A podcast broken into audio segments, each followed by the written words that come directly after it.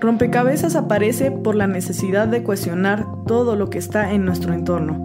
Deseamos explorar los pensamientos diversos de las personas a través de una plática original y ligera donde borraremos obstáculos para generar crecimiento. Compartiremos nuevas visiones para comprender posturas ideológicas, sociales y culturales, que son complejas de entender, aterrizándolas a nuestra realidad. Somos Dan, Keren y John, y en ese espacio invitaremos a charlar a líderes, amigos, expertos, personas que nos inspiran y que admiramos, que saben y que no saben tanto, y nos permitirán armar y desarmar nuestro conocimiento. Advertencia. Este podcast no define la postura de ninguna asociación religiosa. El fin de este programa es la búsqueda interna del criterio propio.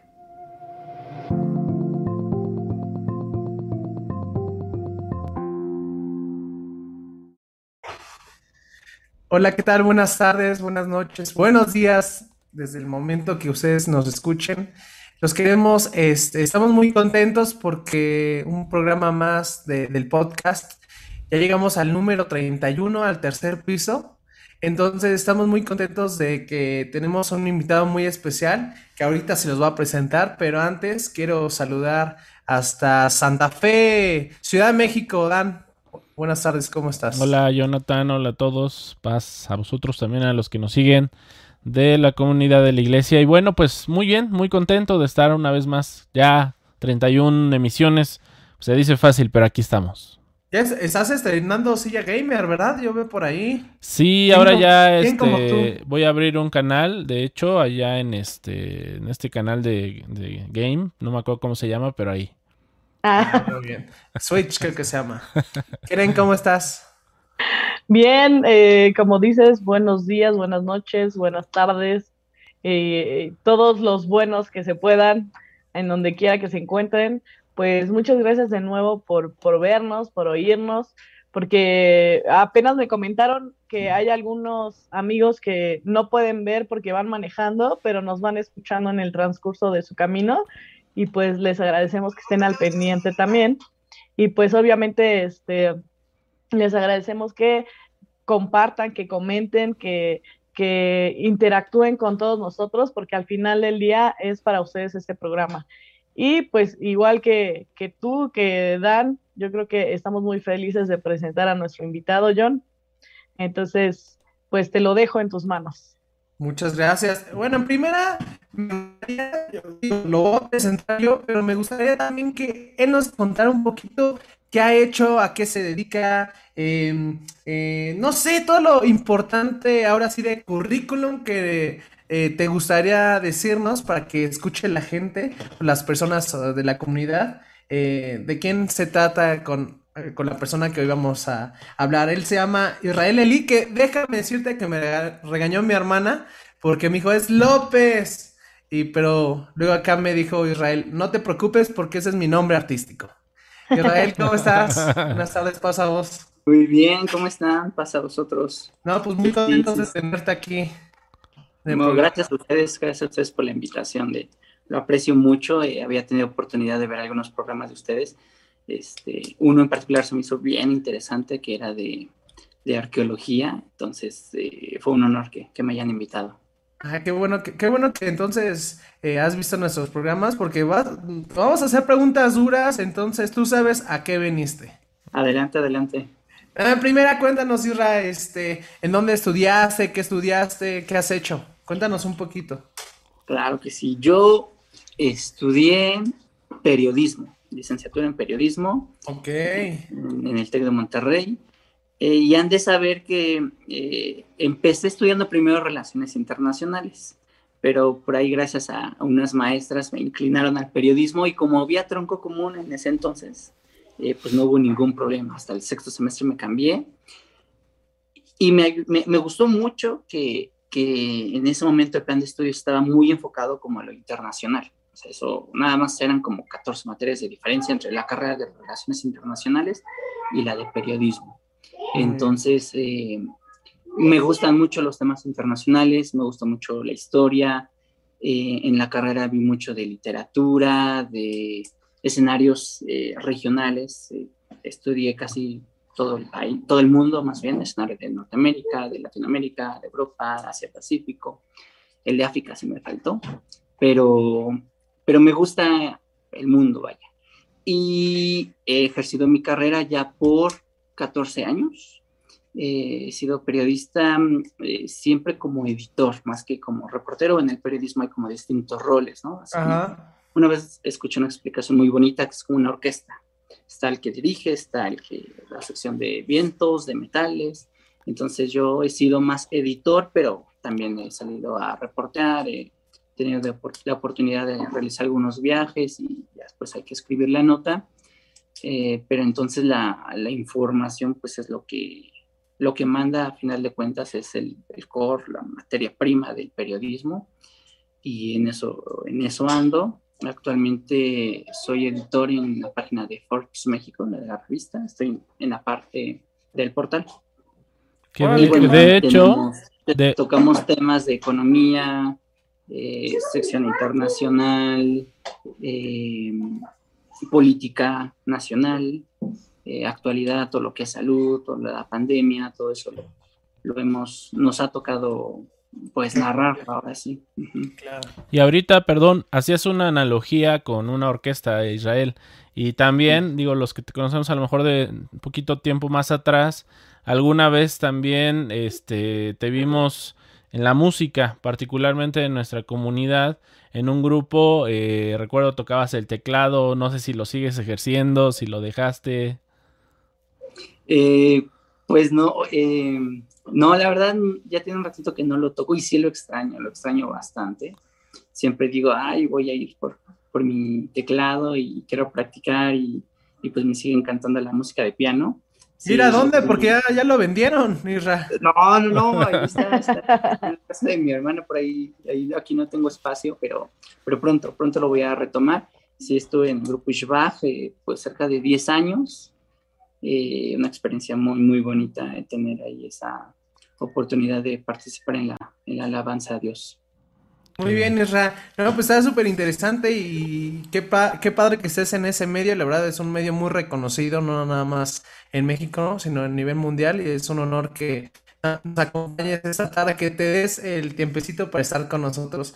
Pues para empezar el tema un poquito, este, ya le, comentamos a Isra, ¿qué, ¿qué, podemos hablar? ¿Qué podemos sacar de, eh, de, carnita para tener una buena conversación? Y me pareció muy acertado ese tema de conflicto Israel-Palestina. Eh, le quisimos poner un, un, título amarillesco, ¿verdad? Para, para traer, y es el herencia o robo de tierra.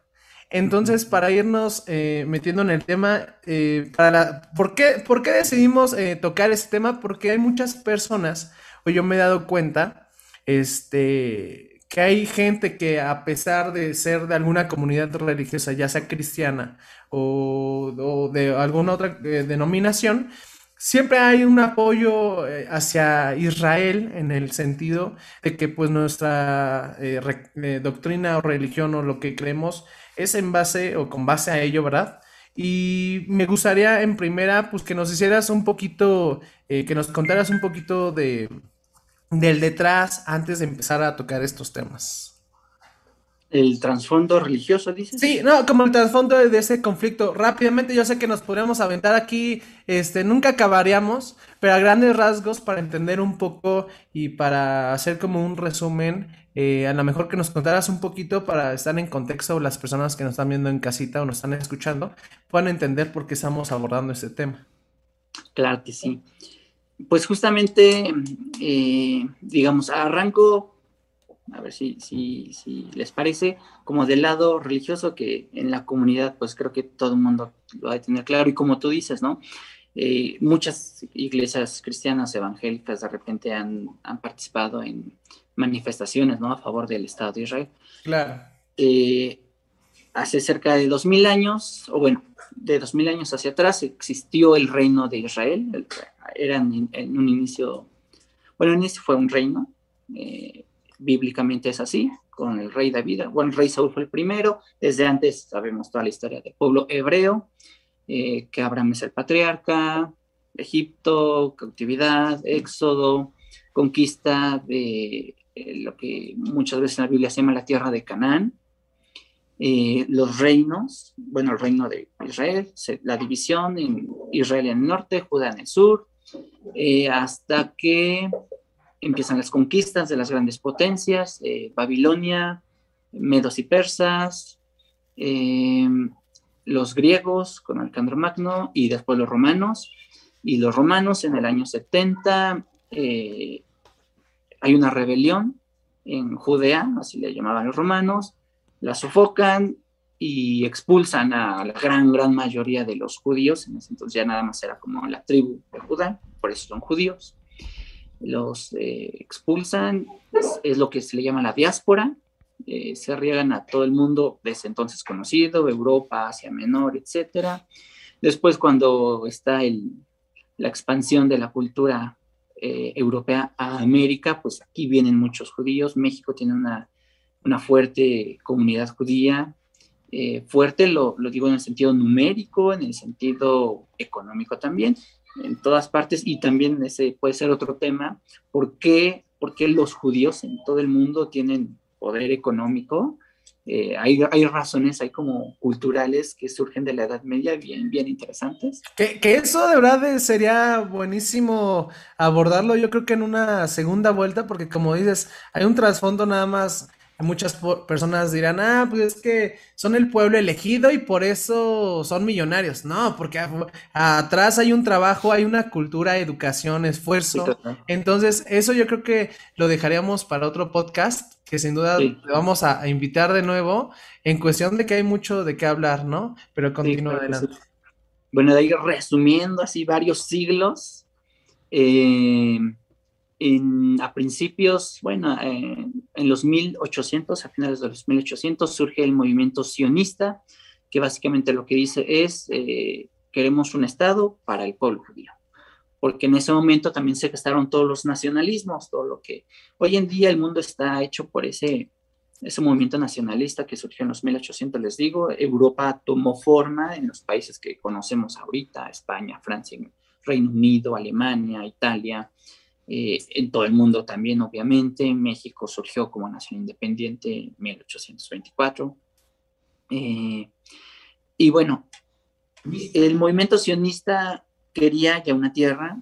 Ahí viene interesante, ¿eh? porque no solamente pensaron en lo que hoy es la tierra de Israel para fundar ahí el Estado de Israel, llegaron a analizar opciones como Baja California, aquí nuestra península de Baja California, e incluso allá en Argentina, en alguna, en alguna provincia dijeron, podría ser, ¿no? ¿Por qué? Porque lo que en ese momento se le llamaba Palestina, pues estaba ocupada en el término de que hay población ahí, o sea, esta tierra jamás este, dejó de estar ocupada por habitantes, ¿no? Desde que los romanos cruzaban los judíos, ahí ha habido gente, y desde entonces para acá, que se cruza toda la Edad Media, todo el Renacimiento, toda la Edad Moderna, ha habido ha habido personas y ha habido gobiernos casi siempre de potencias. ¿Por qué? Porque esa zona geográfica es estratégica para el paso de recursos naturales. Comercio. Es la unión, es la unión, exacto, el comercio es la unión de tres continentes, básicamente, entonces es eh, estratégica geopolíticamente. Y a principios del siglo... De, hecho, por ahí la ONU tuvo, tuvo que hacer en algún momento este, refuerzos para que precisamente no se viera afectada esta parte, ¿no?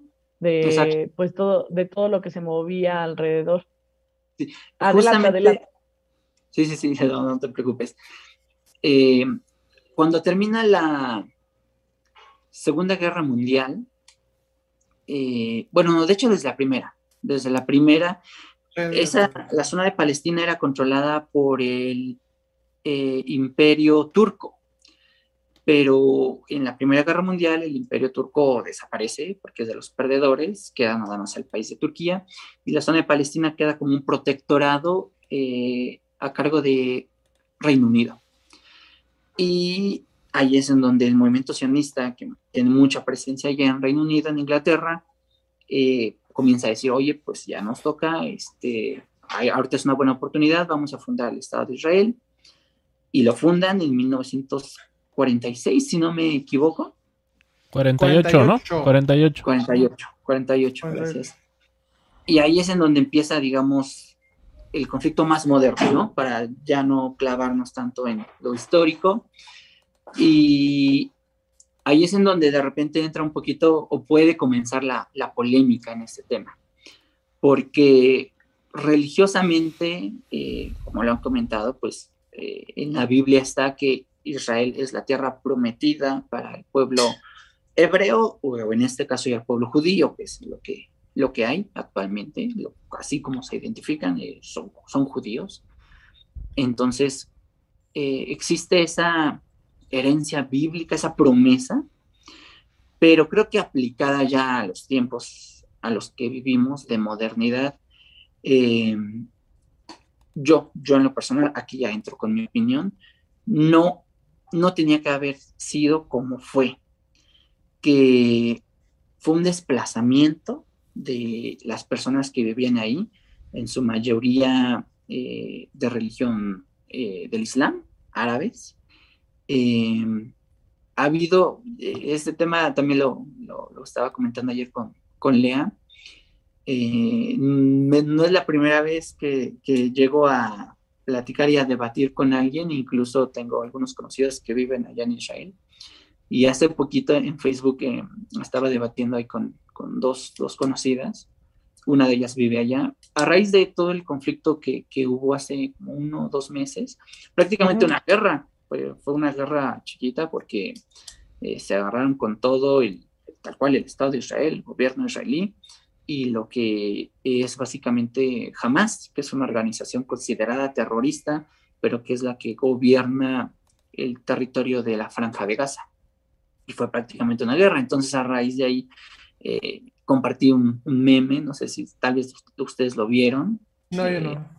Eh, era Homero Simpson eh, ocultándose entre, entre las, entre un arbusto, ajá, y, y diciendo, un momento, esto, esto no es Israel defendiéndose, porque el gobierno de Israel, el Estado de Israel, eh, siempre tiene ese argumento, ¿no? De repente cuando el conflicto armado escala, ellos dicen, nos estamos defendiendo porque nos atacan, y sí es cierto, eh, jamás a final de cuentas eh, tiene milicias y, y, manda cohetes y pues destruye, los manda, bueno, destruyen lo que tengan que destruir, vaya, no son cohetes dirigidos ni nada por decirlo. O sea, si cae en la calle, pues no mata a nadie, pero si cae en una casa, si mata a una familia, si cae en una escuela, pues destruye. Entonces, ahí es en donde entra la polémica, ¿no?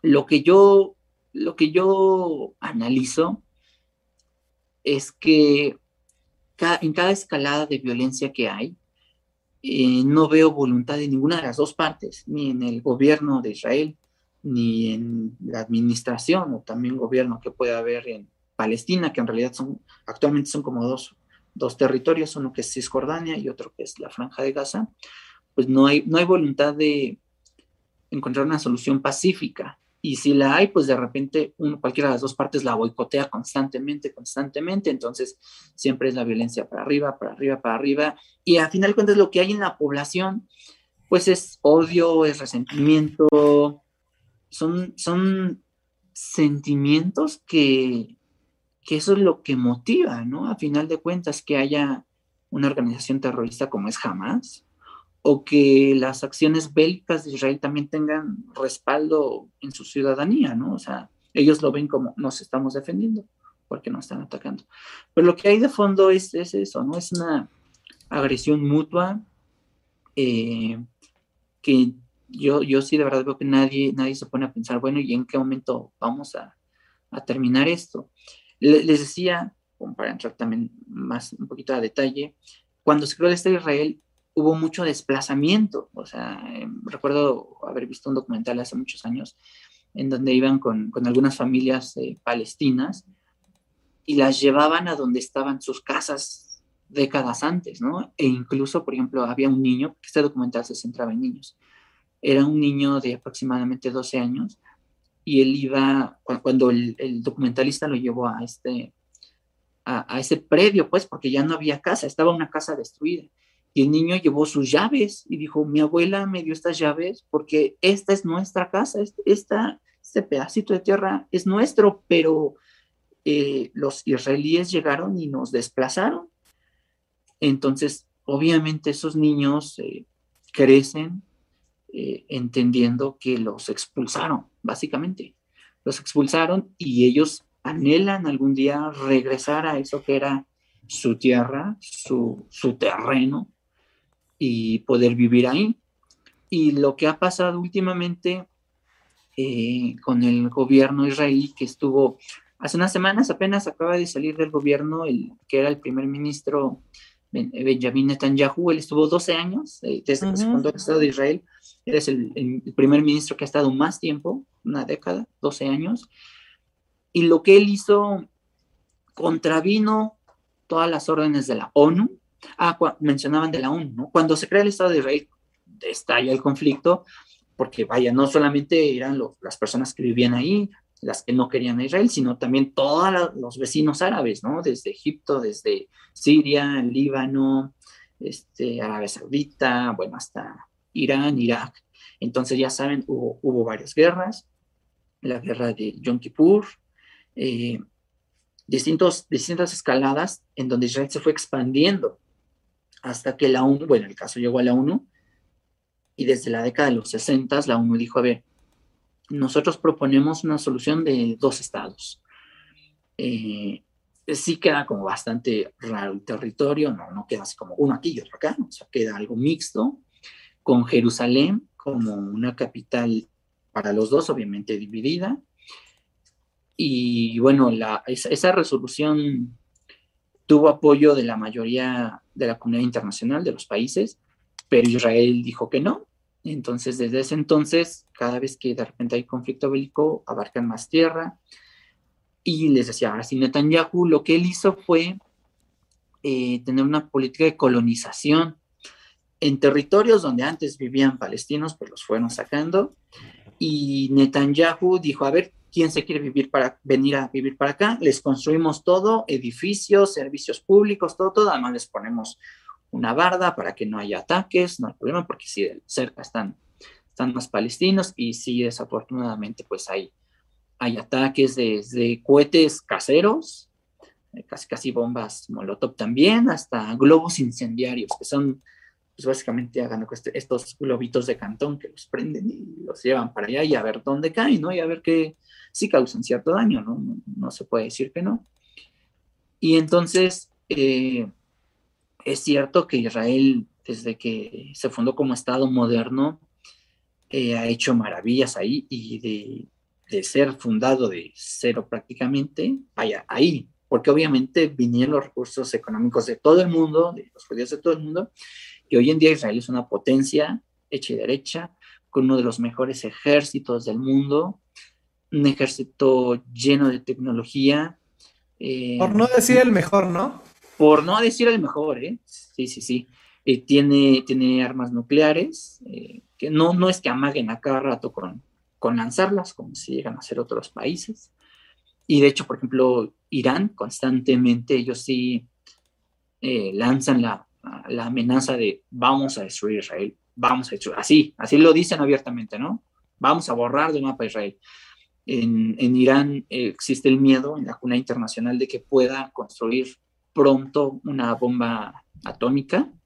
Eh, seguido van inspectores de la ONU a checar que eh, las eh, instalaciones nucleares que tienen sean usadas solo para energía y no para hacer una bomba. De repente los iraníes dicen, no, no pueden entrar. Ha habido un acuerdo, Barack Obama hizo un acuerdo, firmó un acuerdo con Irán y con la Unión Europea para que esté controlado todo eso. Vino Trump y lo deshizo, bueno, no, eh, se salió del acuerdo, Irán dijo, ah, pues entonces no hay acuerdo. Hay una amenaza latente siempre en esa zona y eh, hace poquito hubo un cambio de gobierno, lograron la oposición en Israel logró destituir, bueno, no destituir, vaya, sacar del gobierno, allá es un, es un, régimen parlamentario, allá hay elecciones, pero no es que, sí se vota como por un primer ministro que es cabeza de lista, eh, el, primer ministro sale de la, del Parlamento, la fuerza política que, tenga más votos, eh, de ahí sale el primer ministro, pero en esos regímenes parlamentarios, eh, para que haya gobierno, tiene que haber a fuerzas 50% más uno de, los votos del Parlamento. Por ejemplo, aquí en México, No fue el caso de, Andrés Manuel López Obrador, pero en, el pasado Calderón, por ejemplo, ganó la elección con 33% de, de los votos y pues con eso ya fue presidente y tanto, ¿no? Allá se necesita que para que un gobierno sea estable y dure, tenga más del 50% de los votos, porque obviamente van a ir aprobando leyes, el presupuesto, etcétera, y si una ley importante no se llega a aprobar con más del 50%, de inmediato cualquier partido de oposición puede pedir un voto de confianza, que es decir, que se vuelva a votar por el primer ministro y si no se logra la mayoría, pues se cayó el gobierno, así se le llama, se le llama, ¿no? Se le dice cayó el gobierno sin que sea nada como bélico ni con otra connotación negativa. Aquí, aquí en México si decimos se cayó el gobierno, pues es algo muy grave, ¿no? Allá eh, simplemente cae el gobierno, entonces se tiene que, que, buscar, tiene que haber negociaciones, porque además hay, hay distintos partidos, hay fuertes, pues al menos hay unos seis, siete partidos, y tienen que hacer alianzas a fuerza, tienen que hacer alianzas para llegar a esa mayoría, porque si no, cuatro años eh, van a estar dos años un primer ministro y dos años otro. Y empezó ahorita uno que se llama Naftali Bennett, que él es de derecha. Seguimos en vivo porque creo que se paró en... Ya, sí, seguimos, seguimos. Ya estamos de ah, regreso. Se nos había cortado un poquito, pero estamos de vuelta. Ok, no hay problema. Eh, les decía, va a haber dos primeros ministros. Bueno, ahorita en los próximos dos años va a haber uno que se llama Naftali Bennett y los siguientes dos, que son los del periodo de la legislatura, va a haber uno centrista que se llama Jair Lapid.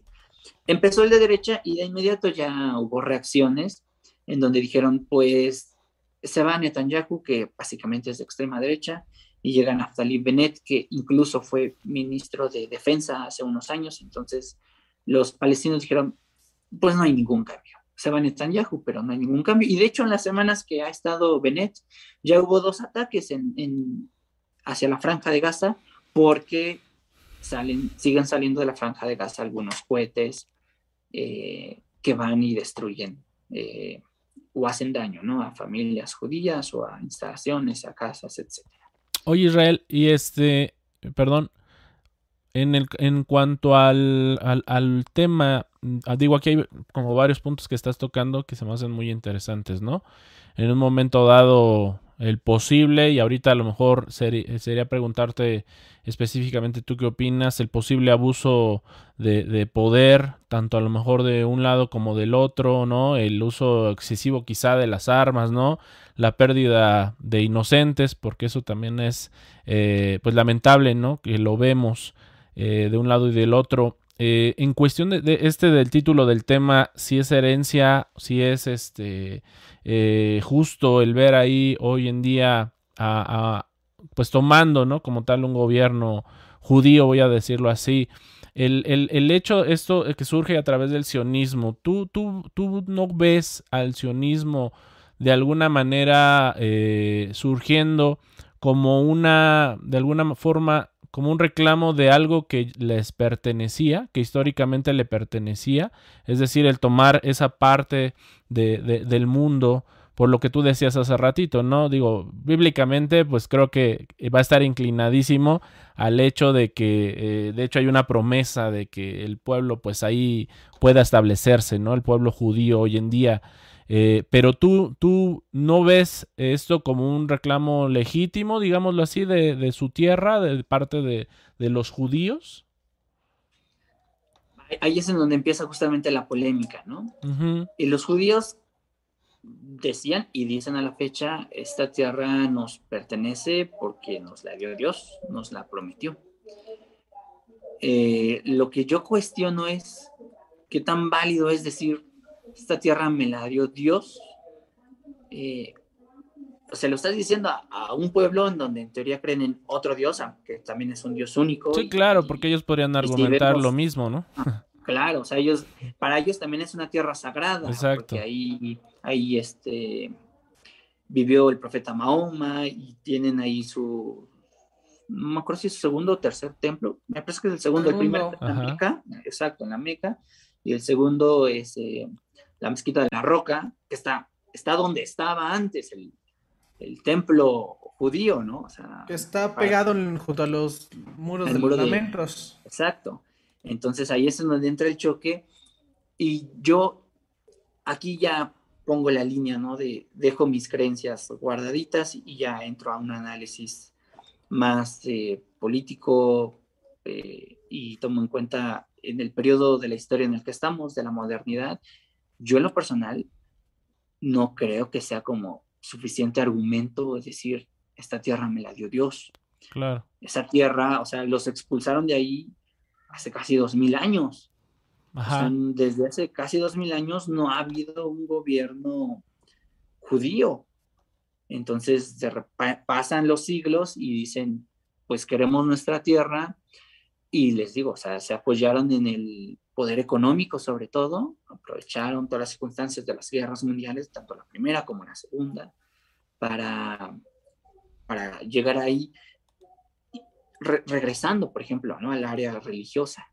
sabemos que está la promesa, está la profecía que, que va a retornar el pueblo judío ahí, que es su tierra.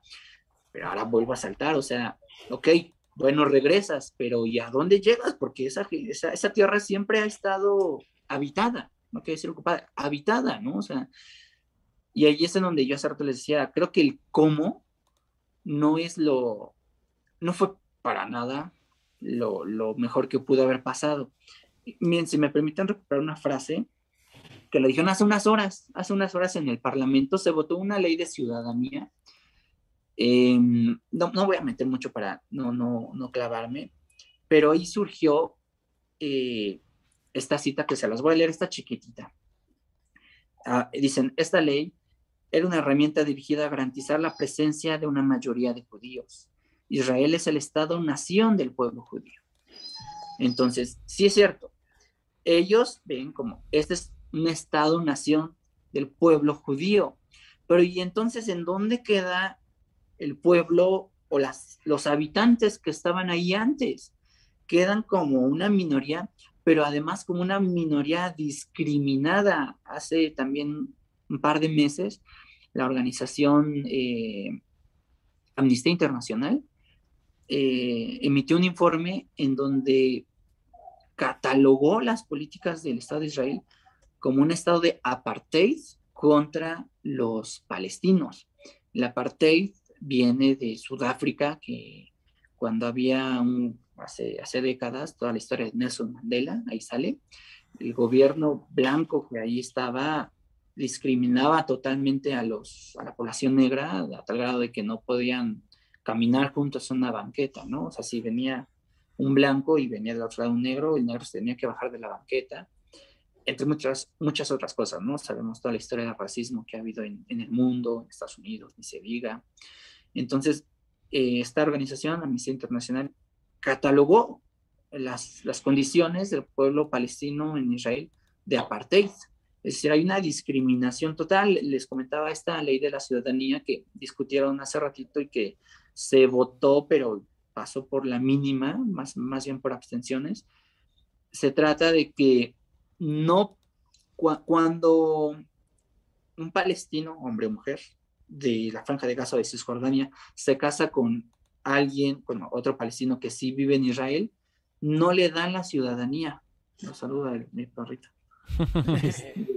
no le dan la ciudadanía por justamente con el argumento de que van a perder la mayoría de la población judía en Israel. Ese es su argumento.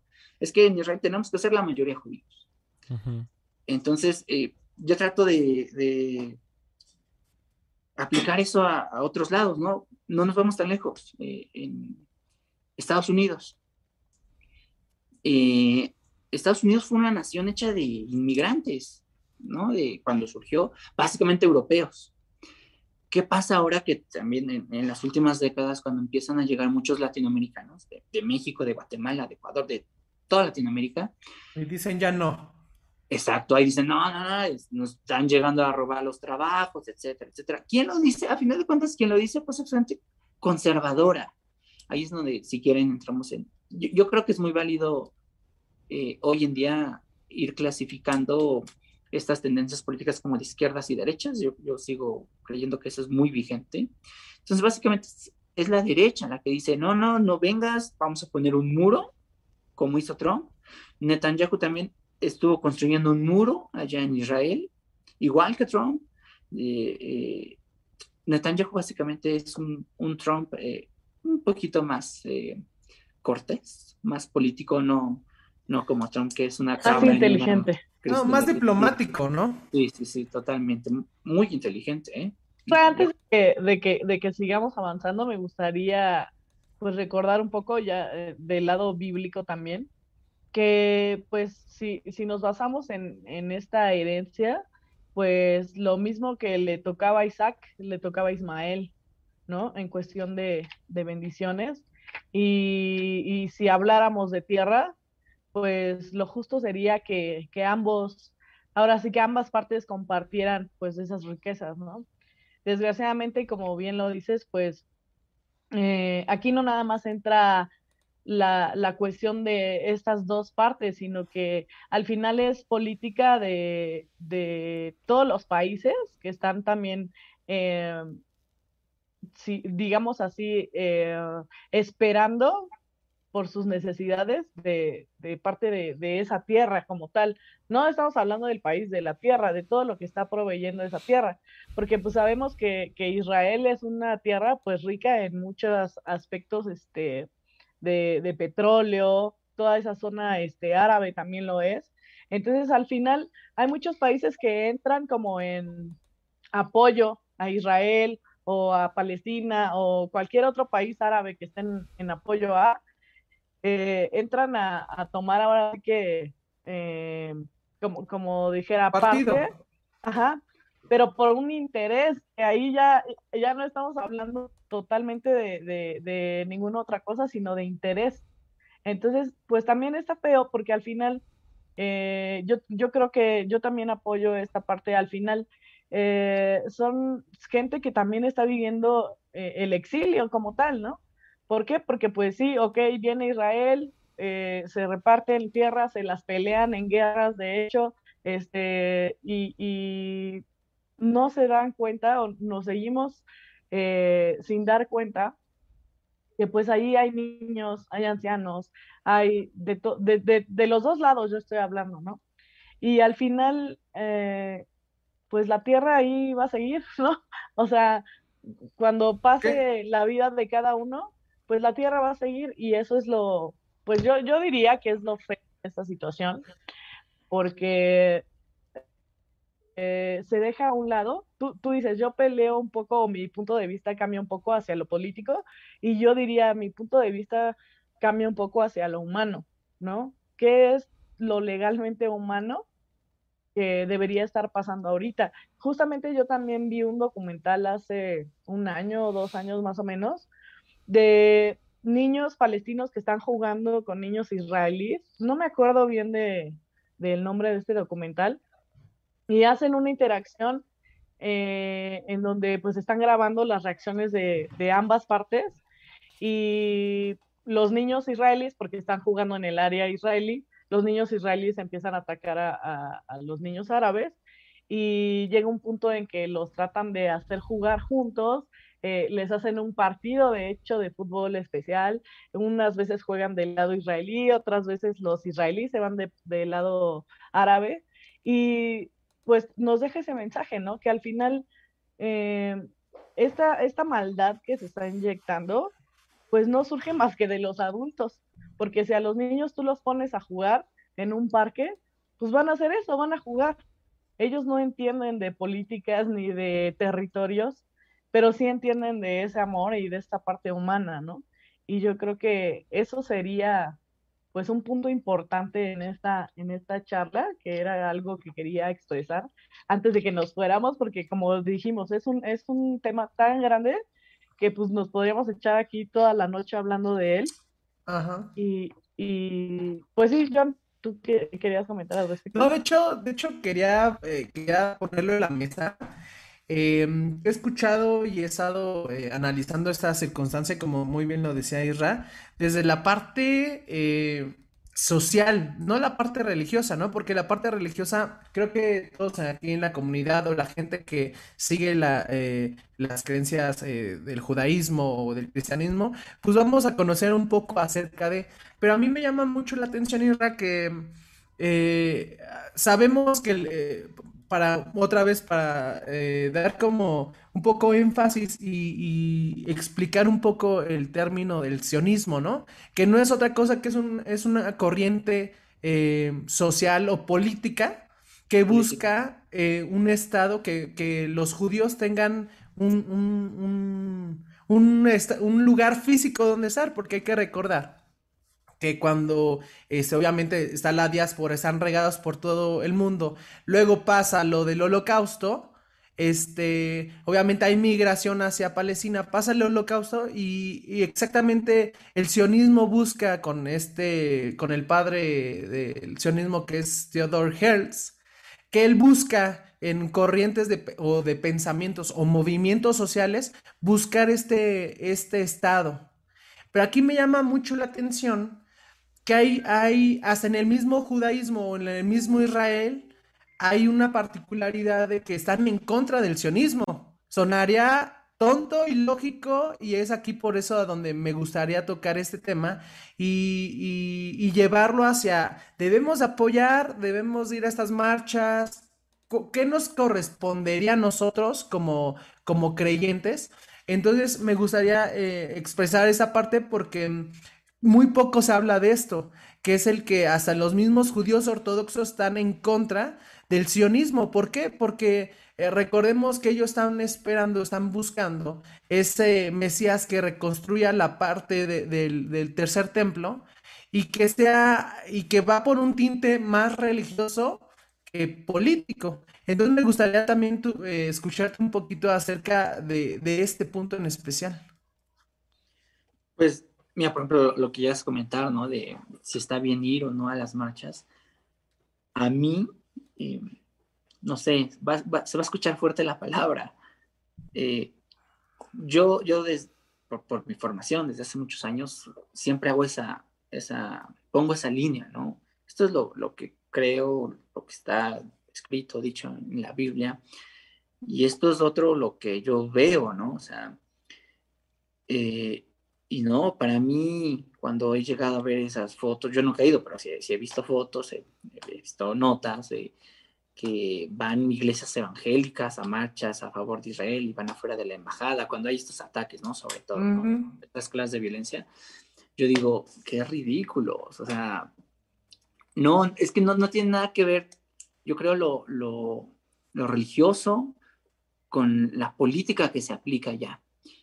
Y, déjeme entrar un poquito a lo que decías, ¿no? Del sionismo. Sí, sí es cierto, allá, allá en, Israel hay muchos judíos que se, se oponen a, a, cómo se aplica. Básicamente el, sionismo es el nacionalismo. El nacionalismo. Sí, nacionalismo. Y, y eh, eh, yo ustedes eh, los conozco de hace tiempo, conozco a su hermano que, al hermano de Lea y de, de Jonathan, a Josué que vive allá en Estados Unidos. Y por ejemplo, yo les pregunto a ustedes, eh, ¿ustedes quieren Estados Unidos? Claro. Sí. ¿Tú le, quieres a Estados Unidos? Pues claro, claro que sí. Sí, y, fíjense, en México somos súper nacionalistas, ¿eh? o sea, hubo una formación de, cuando nosotros éramos niños, Dan seguramente también te tocó a ti, eh, en las escuelas, ya sean públicas o privadas, los libros de la SEP nos metían un nacionalismo como bien fuerte, ¿no? De viva México y el 16 de septiembre estamos con nuestra bandera y gritamos. Y, y a pesar de eso, creo que hoy en día en un mundo bien globalizado, en donde hay mucha migración, porque la migración no es nueva, o sea, desde... ¿No es nueva o nueva, dijiste? No, no es nueva. No, claro, no, no, no, es nueva. O sea, vaya, si, nos vamos, si, si, dejamos un poquito lo de Adán y Eva y, si nos metemos tal vez en, el área de, de, la evolución y todo esto, o sea, ha habido movimientos de, o bueno, aunque no nos metamos en eso, ¿no? En el Sapiens, ha habido movimientos, oleadas de migración de la gente que va a final de cuentas buscando una, un, bienestar. Para una mejor calidad de vida. exacto. O sea, si antes la gente iba donde había el río, ok, antes la gente iba donde había más, este, más animales. Ah, bueno, ahora la gente, mucha gente, por ejemplo, hablando aquí de América, va a Estados Unidos porque ya hay más oportunidades de trabajo, porque el trabajo es mejor pagado. Entonces, y hoy en día uno puede ser mexicano, son, nacimos aquí, pero podemos querer a otros países, ¿no? Porque allá, bueno, en México muchísimas familias. Pero, pero Israel, entonces no estás, pero entonces no estás desmoronando tu mismo comentario en cuestión de que me estás diciendo, por ejemplo, con las marchas. Te lo digo porque yo tuve la oportunidad de una vez ir a una marcha eh, hace como cinco años, cuando hubo ahí un, un enfrentamiento y que la marcha era en sí por la paz, ¿no? Ya otro ah, grupo, ah. ya otro grupo sin querer, te lo juro, eh, y eso te los, te lo digo porque nosotros eh, muchas veces, o mi mamá le gusta mucho las conferencias eh, judías, toda esta parte, y ella estudió de hecho en el Centro Instituto México-Israel, donde ella estudió hebreo, donde siempre desde hace, no te estoy diciendo ahorita, te estoy diciendo desde hace muchísimos años, no sé, unos 20 años, 20 años, donde ella siempre ha asistido y donde siempre le ha gustado aprender de esta cultura. Entonces, por lo mismo que, como quieras o no, el estar con personas, estar aprendiendo de ciertas culturas, de cierto lugar, cuando a ti te dicen, oye, va a haber una marcha por la paz de tal país, o va a haber eh, simplemente este, una marcha por la paz, que en este, en ese sentido nosotros asistimos, y te lo digo porque asistí con ellos, y para ver, yo nunca había estado una marcha, eh, obviamente si era por una paz, por algo, y vestirte de blanco. Y casualmente pasa algo que enfrente del, eh, del monumento de donde estábamos, eh, ahí en el Museo de Tolerancia, este, estaba un grupo de palestinos peleando por no sé qué cosas.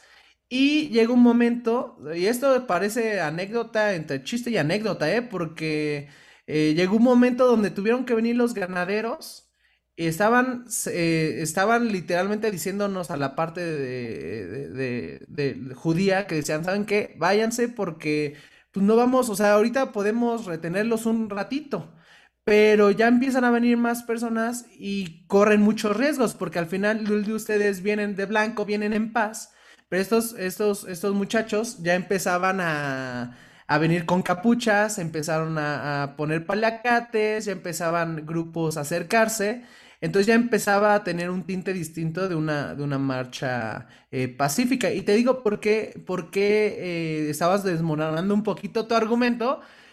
Porque tú mismo estás diciendo, si a ti te agrada un país o, a ti te gusta la cultura y al final del día tú estás acercándote con personas cercanas a ella y si te gusta, claro que vas a ir a apoyar. Entonces no le veo mal que la gente quizá vaya a apoyar o vaya ah, con un fin, me explico. Malo cuando tú llevas como una, como tras o con la bandera de una organización, porque sí lo vimos, de una organización religiosa de, ah, nosotros somos de tal comunidad eh, religiosa cristiana en la cual venimos a apoyar eh, esto. Ahí yo creo que ahí sí está mal como organización o como eh, o, sí, o como adepto o como seguidor de la, de, de las, de la, de la iglesia o de la comunidad. Pero, pero sí es interesante a la comparación que tú estás diciendo, ¿no? Por ejemplo, nosotros tenemos sobrinos en Estados Unidos, entonces cuando hay conflictos o cuando hay, pues vas a apoyar a las personas cercanas o a lo que conoces de. Pero lamentablemente, como tú muy bien lo dijiste durante todo eh, ese transcurso de esta plática, lamentablemente hay intereses, hay cuestiones políticas, hay cuestiones sociales que no entendemos. Y ahí es donde está mal, yo creo, y, te lo comparto porque yo lo he visto mucho en redes sociales. Eh, yo sigo muchas eh, páginas, eh, tanto de judaísmo como de, de, budismo. Sigo mucho todo este tipo porque me interesa, porque me gusta conocer de diferentes. Pero me llama mucho la atención que en redes sociales hay muchos, muchos cristianos o muchos este, personas cristianas que empiezan, empiezan en los comentarios y se empiezan a agredir y atacar contra otras personas que no, eh, que, que, están eh, a favor de los palestinos, y empiezas a ver gente y poniendo versículos y gente que de, de verdad es preocupante, entre te da risa y es preocupante porque ahí te una anécdota.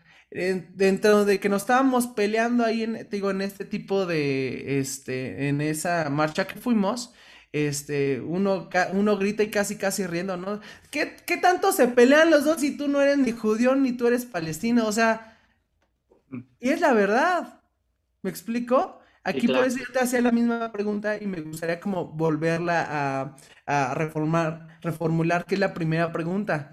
En particularidad, ¿tú qué crees que es herencia o robe de tierra? A ver, vamos por partes.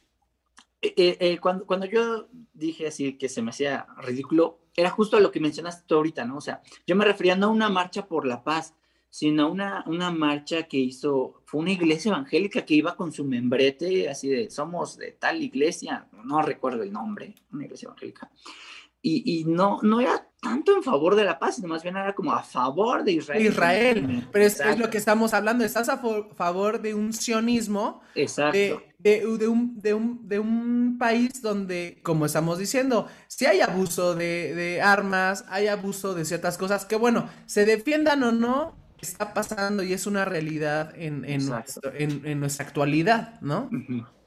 Sí, sí, justamente yo me refería a eso, ¿no? A, ese tipo de, expresiones, de marchas, de, manifestaciones que, que no, no, es que sean como a favor de la paz, sino a favor de, Israel, que yo considero si es casi casi una situación de David contra Goliat allá, que don David es, no, pero Goliat es ahorita el Estado de Israel yo considero así.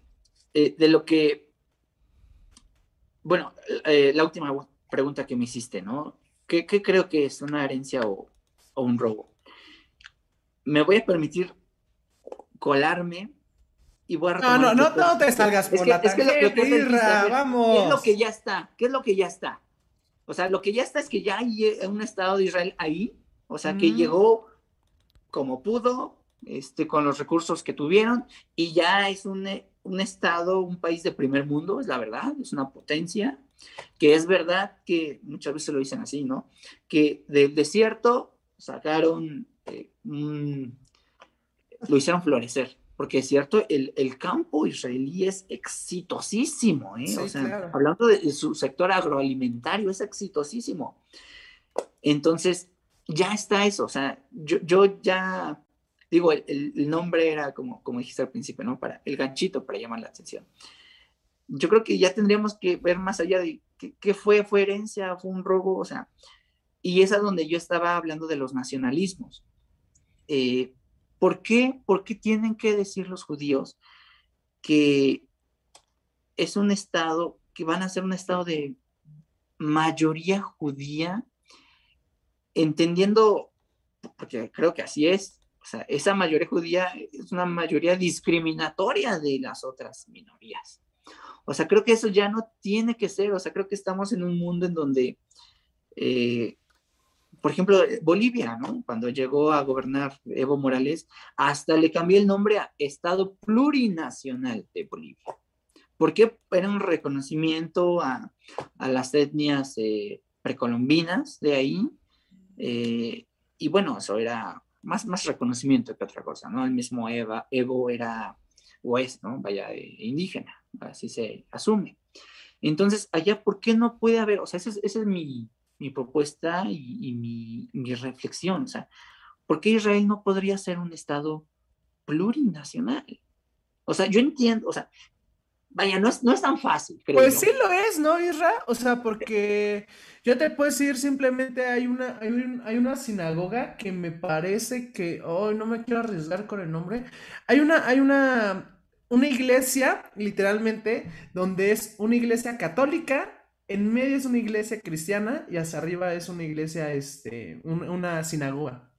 Y las tres conviven en el mismo espacio físico y religioso. Entonces yo, yo, yo, yo, mm, por eso es mi pregunta, o sea, realmente yo creo que sí es un, me atrevería que es el único estado en toda esa parte árabe que pues es pluricultural o, no sé cómo decirlo, ya a lo mejor estoy diciendo una tontería. De hecho ahorita me estaba, perdón, me estaba recordando que alguna vez platicando con este Emanuel, que vivió allá, el arqueólogo, que vive allá en Israel, él, él nos decía y nos hacía énfasis, porque algún día yo, yo me refería no, recuerdo qué términos manejé, pero él me aclaró, me dice, es que el Estado de Israel no es solamente judíos, también son árabes, o sea, hay una buena población de árabes que el Estado allá de Israel reconoce y se les llama allá los términos israelí. Allá no son mm, eh, como tal un país judío, sino es un país, son israelíes a quienes son de allá y que entre los israelíes hay judíos y hay árabes también. Sin embargo, digo, yo no tengo el dato que dice este Israel. Ya está dentro de los judíos.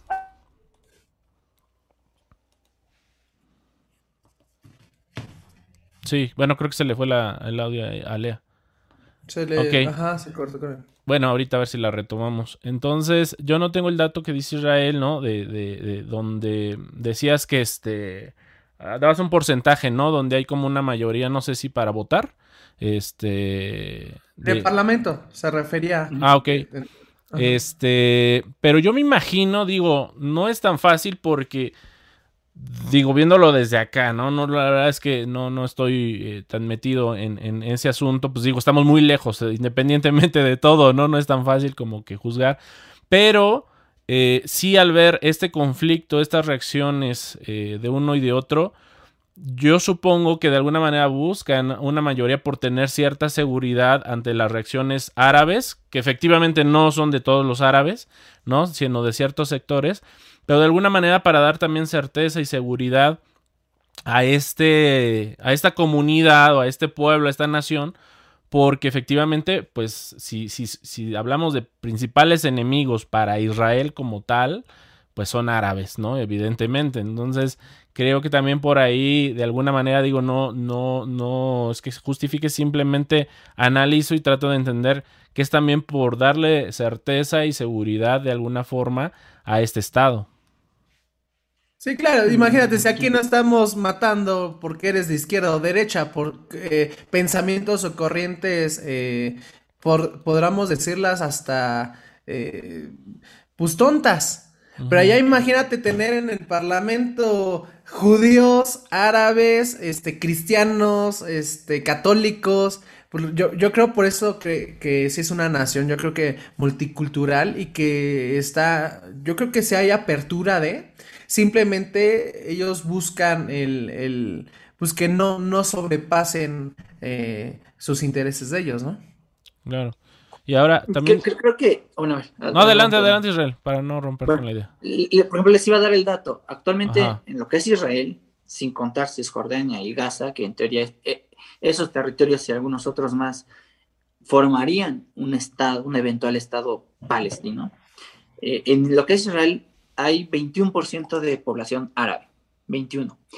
Y también les decía que hace poco estaba ahí debatiendo con, unas conocidas allá, y sí es cierto, una me hacía ver, grosso modo, eh, pasó algo así hace unos mesecitos, que hubo un caso judicial en donde eh, unos palestinos perdieron un, juicio y entonces estaba inminente un desalojo. Y lo, lo que yo leía es que, eh, es que esa ley es obviamente totalmente ventajosa para los judíos, o sea, eh, no, no era, e, es, era muy fácil para un judío decir, ah, sí, miren, yo tengo estos papeles que, que no tenían como mayor comprobación histórica, porque además eh, podía ser de hace décadas, y pues expulsen a los, o sea, ellos llevan aquí 20, 30 años, no sé, pero expúlselos porque esta tierra es mía. Entonces, e, ese sistema, esas leyes eh, desventajosas para unos y ventajosas para otros, es lo que hacen estos comentarios o, suenan estas alertas, ¿no? De hay un estado de apartheid en Israel. Entonces, o sea, sí, sí hay, sí es pluricultural, porque hay 21% de árabes ahí, ahí, pero hablando ya de lo legal, lo político, bueno, legal, quedémonos en lo legal, porque como, como decía John ahorita, sí es cierto, en el Parlamento también hay partidos árabes, son minoritarios, pero los hay, o sea, sí hay representación política, pero en el andamiaje institucional, pues los árabes están totalmente relegados, totalmente. Entonces, creo que por ahí se puede hacer algo, ¿no? Y, lo que decía Dan, justamente ahí es en donde yo decía, no es fácil, ¿no? Porque uno puede entender, o sea, los judíos lo que querían y lo que quieren es un estado en el que puedan estar seguros, en donde ellos digan, es nuestro estado, ¿no? La bronca es que, que no llegaron a un territorio vacío. O sea, eso es como la gran bronca. O sea, y no sé, no, sé si pueda eh, ser algo así como, pues les vamos a poner como un porcentaje y de aquí no pueden pasar. O sea, no sé, se me hace muy difícil. Pensemos en Estados Unidos de nuevo, ¿no? Que, que también es un, país multicultural.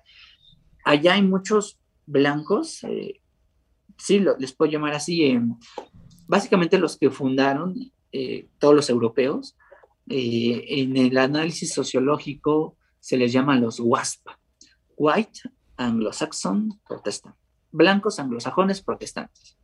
Entonces, cuando empezó a llegar más inmigración que no eran WASP, que no eran blancos, que no eran anglosajones y que no eran protestantes, ahí fue donde sí brincaron.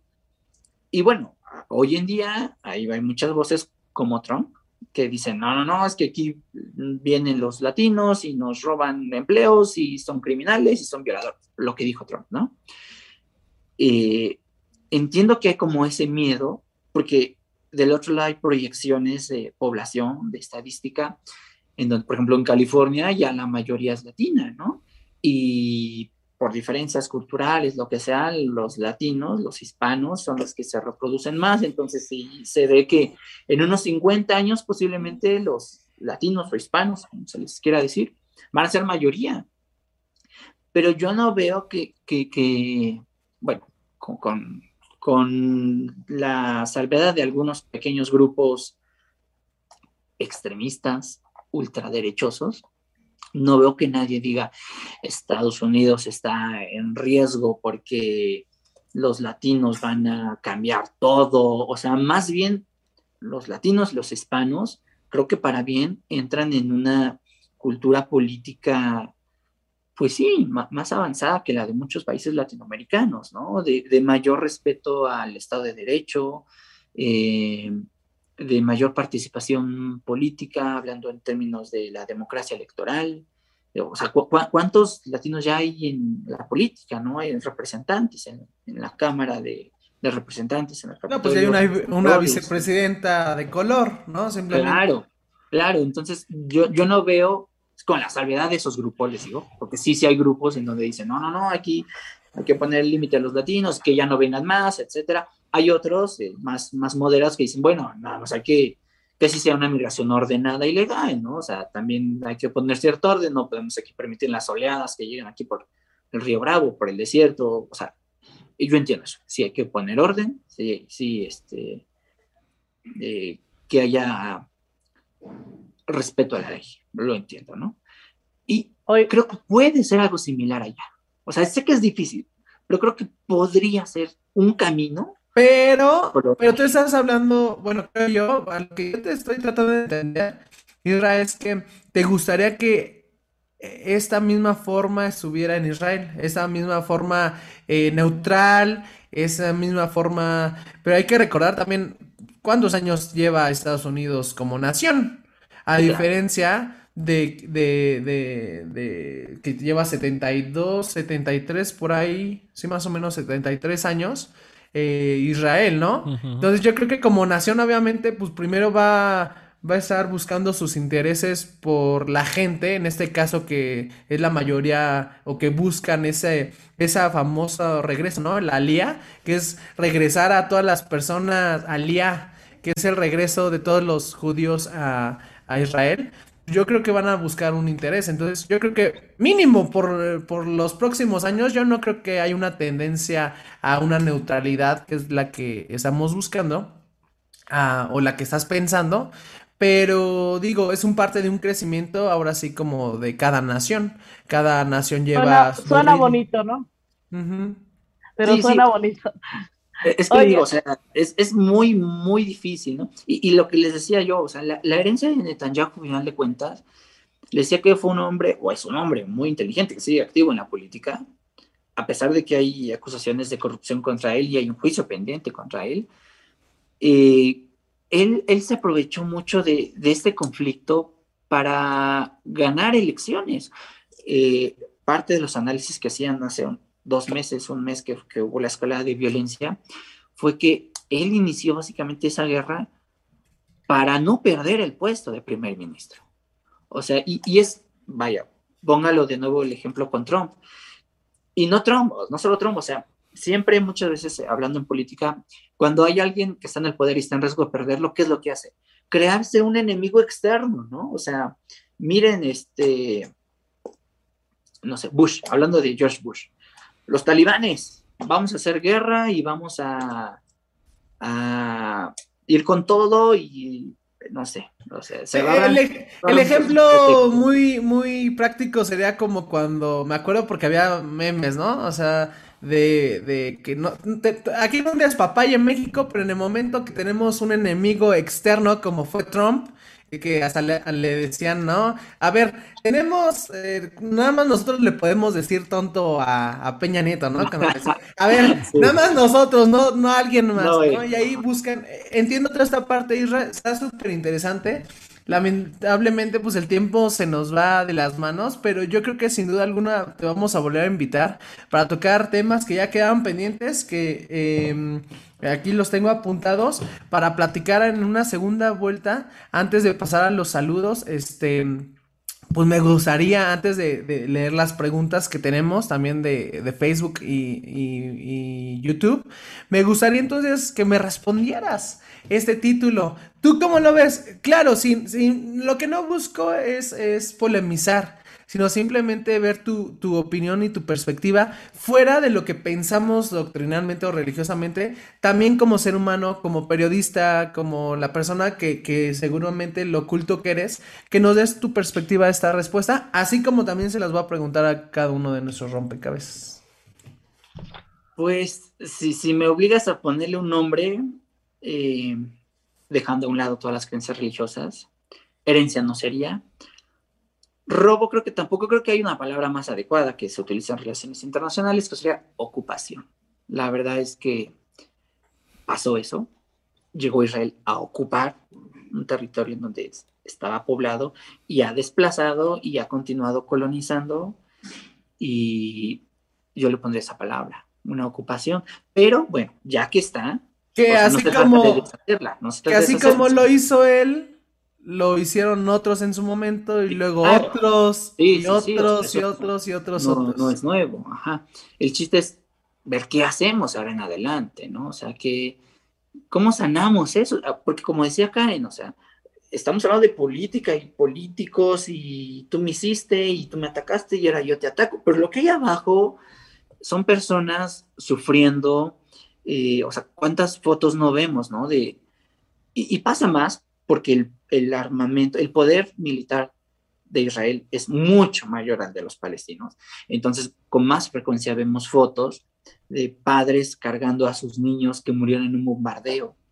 O no padres, o sea, familiares que van cargando. O sea, ¿tú qué crees que pasan esas personas? Obviamente odian al Estado de Israel. Obviamente muchos de ellos van a buscar venganza. Y pues así es un conflicto de nunca acabar. Entonces, yo digo, o sea, desde nuestro humilde análisis, pues hay que ver más bien soluciones de, pues, comparamos esto. Claro, que me gustaría hacer aquí un énfasis antes de pasar con esa misma pregunta con Dan, que obviamente también, nosotros le hemos comprendido y leído conforme a lo que sabemos y la información que llega a nuestro continente. Porque también es muy distinto, eh, y eso, eso yo creo que sí debe de quedar súper claro, como dice, ¿no? El, el, vencedor, pues es quien escribe la historia. Entonces, pues hasta donde sabemos, hay esa información de todo lo que hemos comentado, de ahí nos nutrimos.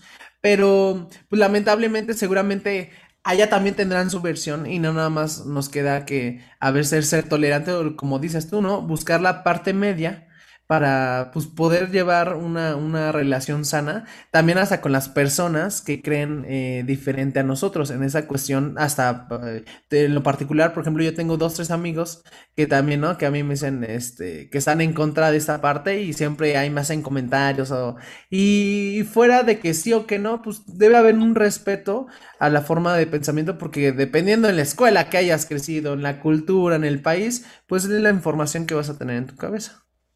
Sí, claro, sí, sí. Y Dan, este, me gustaría, ¿tú cómo ves herencia o robo de tierra? Pues sí, es, es compleja la respuesta justamente porque depende desde qué perspectiva lo ves y en qué época. Yo creo que hoy se inclinó hacia la cuestión de, no sé, dos siglos para acá, ¿no? Y evidentemente si partimos de ahí, pues diríamos, este, pues no, no les tocaba, simplemente llegaron a hacer, como dice Isra, ¿no? una ocupación de un lugar que ya estaba habitado y que de hecho esta, esta situación de, ocupar no es nueva, ¿eh? o sea, viendo desde el aspecto bíblico, cuando los israelitas salen de Egipto, eh, Dios, ¿verdad? La narración bíblica nos dice que ellos tenían que ir a hacer eh, y a conquistar esa tierra, tenían que pelear por ella para poderla ocupar, la famosa tierra prometida. Y es así como nos lo narra la, la, Biblia, ¿no? O sea, ya había pueblos habitando esa tierra, ellos llegan, la ocupan. Sin embargo, y con todo ello, este, eh, creo que este pueblo, propiamente o lo que llamamos como judíos, es, viene de una cultura milenaria, ¿no? O sea, estamos hablando de un pueblo que tiene los siglos, los milenios, y en ese sentido, por eso digo, es, es, muy complicado porque, porque en realidad, te digo, ¿desde dónde vamos a partir? ¿Desde qué época? Porque aunque prácticamente este, esta época después de Cristo, ¿no? Este, no, no había allí como tal eh, habitando este, el, pueblo judío. Sin embargo, pues eh, de alguna manera, aunque yo creo que el sionismo no, se basa en eso, pero, pero el, judío, de alguna manera, pues le pertenece, partiendo de, que en, algún momento ocuparon esa tierra, le pertenecería. Eh, sin embargo, te digo, pues están también esas, esas, esas cuestiones que hasta la misma Biblia narra. Viéndolo espiritualmente, yo personalmente digo, porque finalmente pues también creo en ello, creo que sí es una heredad eh, divina, eh, fuera de todo lo que hoy se platicó político, es una heredad este, divina y que le corresponde esa tierra este, en un momento dado a, a, este pueblo, ¿no? Pero, pero sí tiene como esos, este, esas aristas que, puntualizo, ¿no? Y, en ese sentido es como yo lo, lo vería. Muy bien, Keren. Yo me quedo en el punto medio, nada, no es cierto. Pues yo creo que, eh, vuelvo a repetir, eh, apoyo mucho esta parte que, les decía, la parte humana actual, ¿no? De, de, esta historia, en que pues obviamente hay mucha gente que está siendo dañada, que está siendo herida. Sin embargo, pues yo creo que también me voy por la parte, pues, un poco más allá, aún como dice Dan, más allá de cuando llegaron los de, Egipto los israelíes, hay más historia aún atrás, en donde, digo, si nos vamos más atrás, eh, no como tal Israel, pero sí eh, los pueblos que le sucedían a Israel ya habían ocupado en alguna ocasión Israel. Entonces, este, digo, sería un tema, obviamente, y, toco mucho lo que ha dicho Dan, pues es un tema que quizá nunca podríamos definir quién es el, el, dueño o quién no, ¿no? Porque pues finalmente han habido muchos pueblos que han ocupado Israel y pues sería como un tema de nunca acabar. Sin embargo, pues eh, si hubiera en este ideal perfecto una manera de arreglarse para dividirse las tierras, pues yo creo que sería lo, lógico, ¿no? Eh, aquí entra un poco también lo que, lo que decía con anterioridad.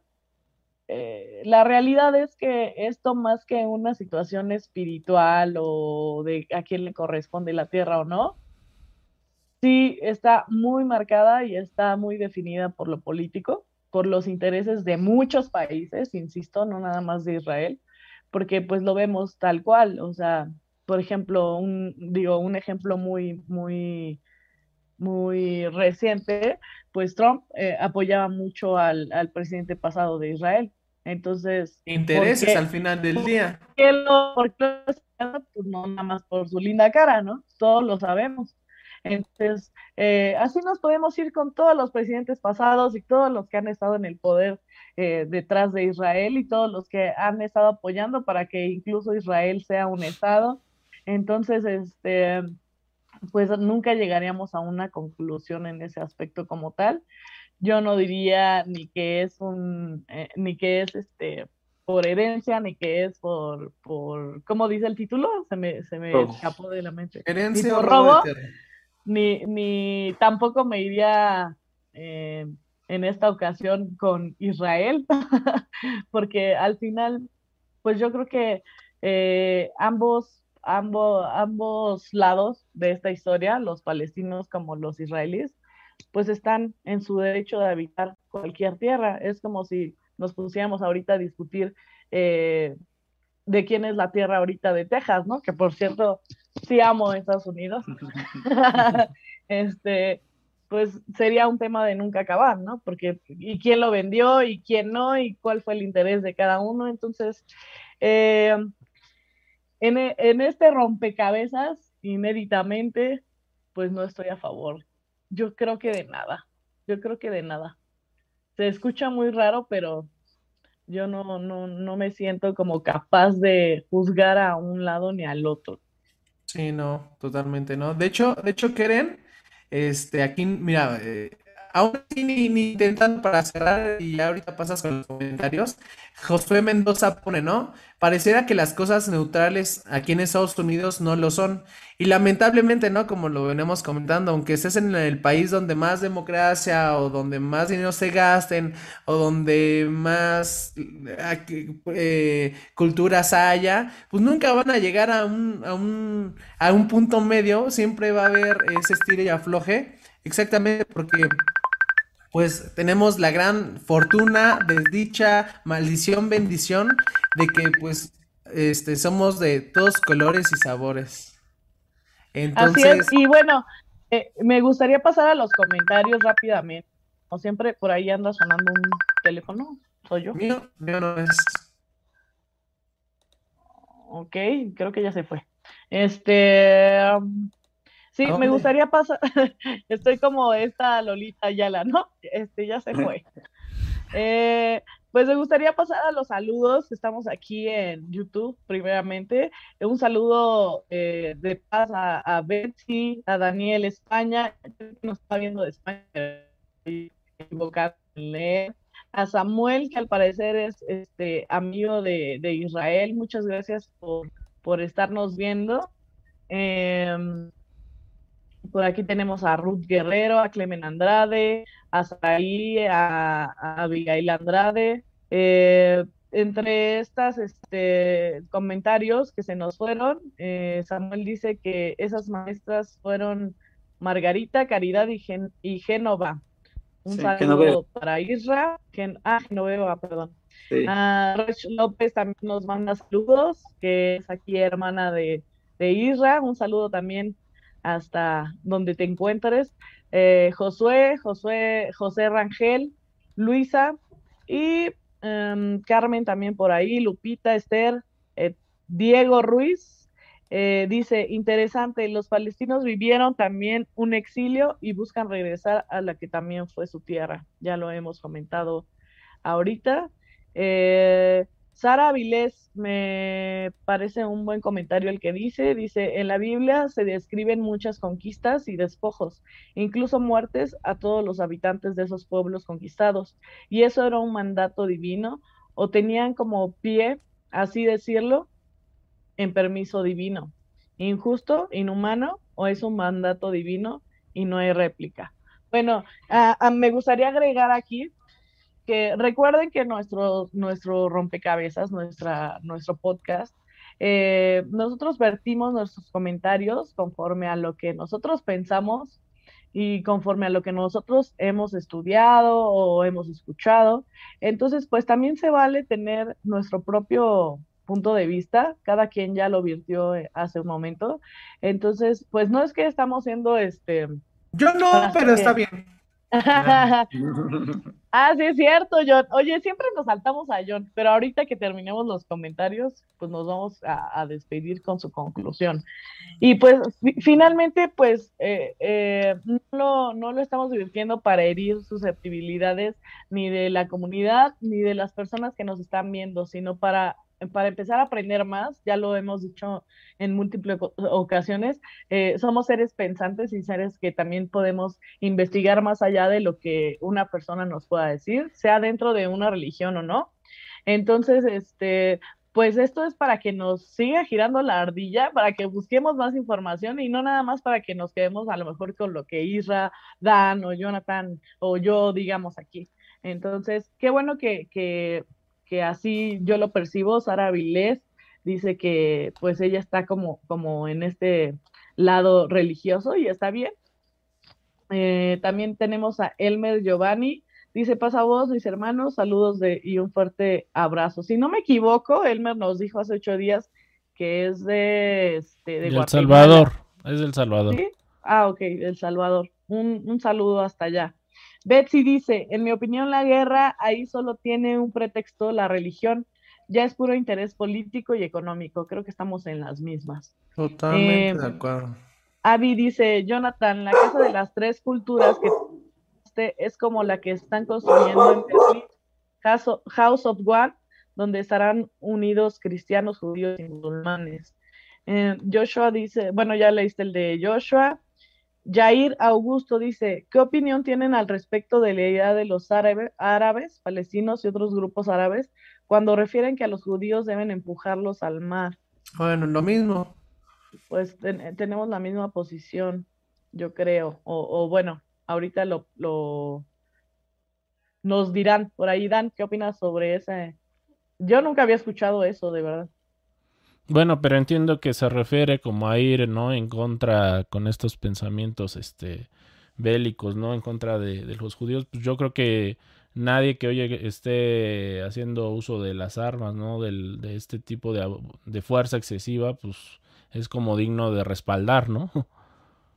Sí, no, creo que los cuatro aquí estamos de acuerdo que pues sea lo que sea la guerra que tienen, pues ninguno apoya como esta parte pues bélica y de, lastimar a unos o a otros. Aquí hay varios fans de, de Israel, mira que hasta está comprometedor. Dice, Yaret, perdón. Dice, saludos al hermano Israel. O sea, de parte de otra persona, dice de Miriam Andrade. ¿Qué tal? Ahí ya no entendí. Ni yo. Que dice Shira Andrade, saludos al hermano Israel de Miriam Andrade, o sea que ahí tiene sus fans. Ah, ya. Ok, este, Jared dice, si, si, es, si así es una herencia de Dios para los judíos descendientes de Abraham. Ah, ok, sí, así es. No, no, nada más no puso sus em, puntos. Sí, saludos, que nada más. Ok, nada más. Daniel Mendoza dice, la tierra es de quien la trabaja e Israel convirtió el desierto y pantanos en tierra fértil. Después de dos mil años que algún pueblo vuelva a su tierra, jamás se ha visto. Bueno, pues quién sabe, no podemos descartarlo, ¿eh? Aún. Este, bueno, pues ya terminaron los saludos aquí, que ya eh, continuaste con, con Miriam. No sé si pues nos permitamos este, terminar con los otros tres. Excelente tema, suena muy, muy eh, prometedor. Paso a ustedes y a todos los de audio video, escuchas. Saludo a los panelistas y a Israel de parte de Jorge. Sara Vilés, hoy no es que lo apruebe, aunque sea bíblico, pero igual es una opinión muy personal. Jamás aprobaría la violencia ni la guerra. Pues qué bueno que también estás de ese lado, Sara. Y Samuel, por último, les recomiendo el libro Guerras Justas e Injustas, un razonamiento moral con ejemplos históricos, libro de Michelle Walzer pues vamos a tomar en cuenta ese comentario. También ahí en, Facebook nos han estado saludando Lidia Velasco y Fernando. Pues eh, son todos los comentarios, todos los saludos que, tenemos el día de hoy. Y vámonos directo con tu, con tu comentario, John. De, no, digo, ya, ya del tema. ya concluye.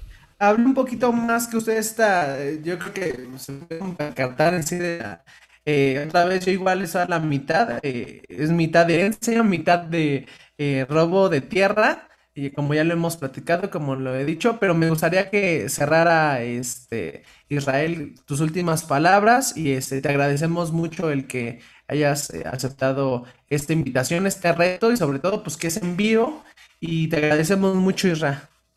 No, gracias a ustedes, gracias de verdad. Es, es un tema bien polémico, ¿no? Y y complicado en todos los aspectos, ¿no? creo que la gente a veces es difícil ponerse de acuerdo en cómo empezó, eh, cómo está ahorita, quién tiene la culpa, qué hay que hacer y a futuro también, ¿no? Eh, es un tema internacional que yo sé que puede ser del interés de muchas, muchas personas.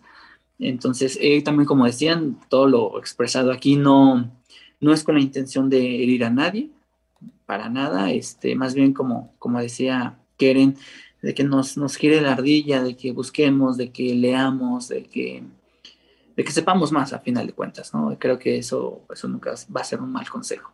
Y pues nada, muchas gracias a, todos, eh, saludos a todos mis, mis amigos, mis, mis compañeras que, que, vieron aquí o que van a ver, también saludos, eh, saludos a mi amigo Yerko que me pidió que lo saludara, entonces ahí está, este, palabra cumplida. Muchas gracias a todos. Muchas gracias, Isra. Que pasen una buena noche a todos ustedes. Nos vemos el siguiente podcast. Muchas gracias a todos por seguirnos. Recuerden compartirnos en todas sus redes sociales para que esto llegue a más personas y que estos temas sean de interés para más. Muchas gracias por todos los que estuvieron conectados, los que estuvieron comentando y todos aquellos que nos siguen por las plataformas de Spotify, Facebook y YouTube. Gracias y nos vemos como cada martes a las 7 de la noche. Bye.